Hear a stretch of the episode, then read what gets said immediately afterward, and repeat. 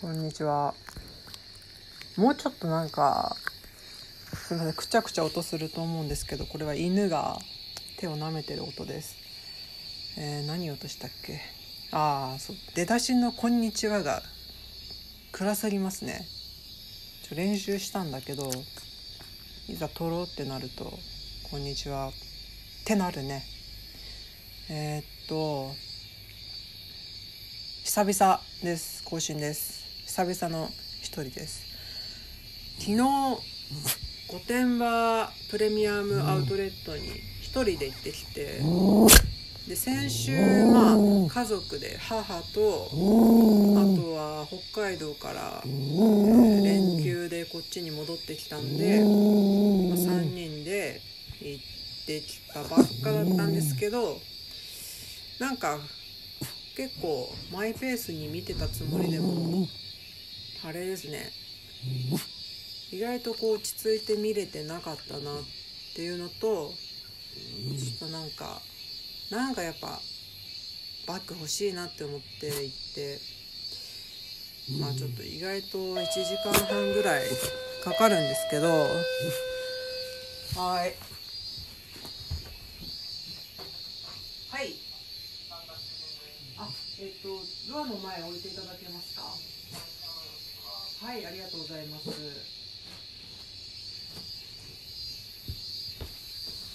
えー何の話してたっけ？えー、あそうそうカバンね。で見見回ってでその行きたいとこはもう決まってて。最初どこ入ったっけな？もうねあのーまあ私の住んでるとこは静岡県東部なんで、えー御殿場までは結構近いから3ヶ月に1回ぐらいかな、まあ、なんかこうイオンと、まあ、ララポートがあるんですけれどももうやっぱ車で結構ねイオンなんかはもうしょっちゅう行くんで買い出しとかね夕飯の。だからこう気晴らしにどこか行きたい、うん、山の方もねもう行くとこは大体決まっちゃっててで海に行くってなると伊豆になっちゃうから伊豆だとやまたちょっと遠くてだからあのーまあ、御殿場に行くんですけど、まあ、大体そのコースとしては行きに、えー御殿場に行く途中に美味しいパン屋さんがあるんで、まあ、そこに寄って名前なんつったっけな、まあ、寄ってで御殿場アトレット行ってで、まあ、夕方前ぐらいには出るので、えーその帰り道に時の住みかっていうなんだろうな。まああのホテル。普通のホテルの横に併設されてるうん、まあ、出店もあるし、まあ、結構いろんなお土産屋さんとかパン屋さんとかあとはご飯屋さんとかがみんなまとまってるとこがあってで冬になると、まあ、イルミネーションが綺麗なんですけど、まあ、そこに寄って帰るっていうコースで。うん。でね最初どこ見たっけな。あ一世三宅か。うん。なんかあの私は冬夏か。夏は長袖しかもう必ず着ないものでまあちょっとタトゥーも入ってるし左手はあのギロってるのでで、えー夏でも、えーまあ快適に着れる、まあ、実際最近の夏は結構暑いんで日差しが強いからかえって長袖の方が涼しいっていうのも、まあ、あるんですけどね。で、まあ、ちょうどいいのがね1点ありまして。で、えーまあ、5着ぐらいかな試着して3着かしか試着して。で黒のねワンピースすごいいいのがあったんですけどワンピースっていうかもうドレスだなこれってなっちゃって。でどうここまでまあおしゃれだしとでも東京歩くにしてもこれは東京で歩くんだったら本当に表参道に行くようなもの服だなってなって、まあ、泣く泣くそれはやめて。でもう一着のうんとシャツシャツワンピースみたいな、うん、涼しげな生地のそれを買ってでその後にあれですよ。もう女の憧れのちょっと前だったらどっちかっていうとセリーヌにみんなこう言ってたと思うんですけどロエベにね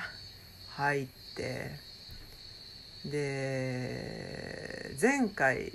先週行った時にあこれいいなっていう巾着のバッグがあったんですけど、まあ、結構どこにでもあるデザインというかなんかやっぱりそのブランドものっていうのはそのブランドを象徴するやっぱデザインっていうものがありますからビトンだったらねあのロゴマークだったりチョコレートみたいなあのブラウンだったりでグッチだったら今はあんまないけどあの3色の色が特徴的でしたよねちょっと前は。2色だか3色だか。で、まあ、シャネルはもうあのロゴでしょ。バーバリーだったらチェック。ディオールはちょっと分かんないですけど忘れちゃった。まあそんな感じでロエベだったら、まあ、あのリボンですよね。革の細いリボンでこう結び方がちょっと特徴的な。まあそんなそこには興味なくて、まあ、やっぱりあのロゴがねかっこいいっていう。うんまあロゴで別に選んではいないけどそのまあ自分の年齢がねもうアラサーじゃないですか。で30歳までにあと3年、まあ、こんなことばっか私言ってるんですけれども。でなんていうかこれまで、まあ、バッグだったり、まあ、靴も服もそうですけどやっぱり選ぶ基準っていうのは、まあ、見た目の可愛さは一つ。でもそれがお得な価格だったならば買うっていう。もうまず、まあ、もちろんデザインもそうなんだけどやっぱり第一としては値段。うん。可愛い割に安い。っていうそこが判断基準になってて。でこういう買い物の仕方をちょっとやめたいなって思って。まあそういうのもいいと思うんですけど。なんというかこの自分のために値段とかは一切、まあ、多少は収入お財布と相談してしますけど。なんかこう値段でどうこう決めたくなくてっていうのも、まあ、うちの母が服とか靴とか買う際に、まあ、ユニクロとか行くじゃないですか。そうすると、まあ、ロンティーがね2400いくらとか1980とか。で値札見るとまあ安いじゃないですか。十分。でもそれをやっぱ高いって言うんですよね。うん800円だったら買うとかそういうことをまあ言うわけですけどまあユニクロの割に高く感じるっていうのもあると思うんですけどでもやっぱりそのロンティ一つだってやっぱデザインデザイナーがいて、まあ、パターンナーとかいるんですかね。だったりとか、まあ、あとは生地をどれを使うかとかコストの面とかいろいろ考えてね。でもちろんそれをミシンで縫う人とかがいて。そういうたくさんいろんな人が関わった上でこの価格っていうのはとてもすごいことだと、まあ、思うわけですよ。だからそのなんか高いとか安いとか多分それがあってあ嫌だなって思うようになってうんもちろんその品質があんまり良くないんであれば高いなってちょっと高いなとかだったらまあわかるけどまあそんなこともあってお店に入ってで見渡すじゃないですか。でやっぱりあんまりねやっぱブランドものに対する、うん、あんまりいい印象は持っていなくてそのブランドっていうその名前にお金を払う払っているんじゃないかっていうやっぱり見栄とかそれを見せびらかしたいとか。うん。なんかこう私の好きな映画の中でこういう言葉があるんですけど堕落した資本主義の象徴っていう のがありまして、作中ではそれはハワイのことを言ってるんですけれども、え私は堕落した資本主義の象徴に金を払うのか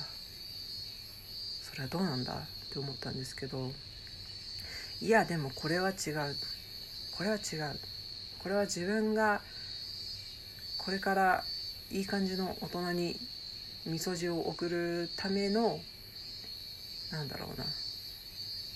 その大事な自分を大事にするっていう上でこうこういうものにふさわしくなりたいっていう気持ちでね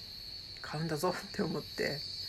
まあ行ったんですけどね。まあでもいかんせんやっぱ高いですね。高い、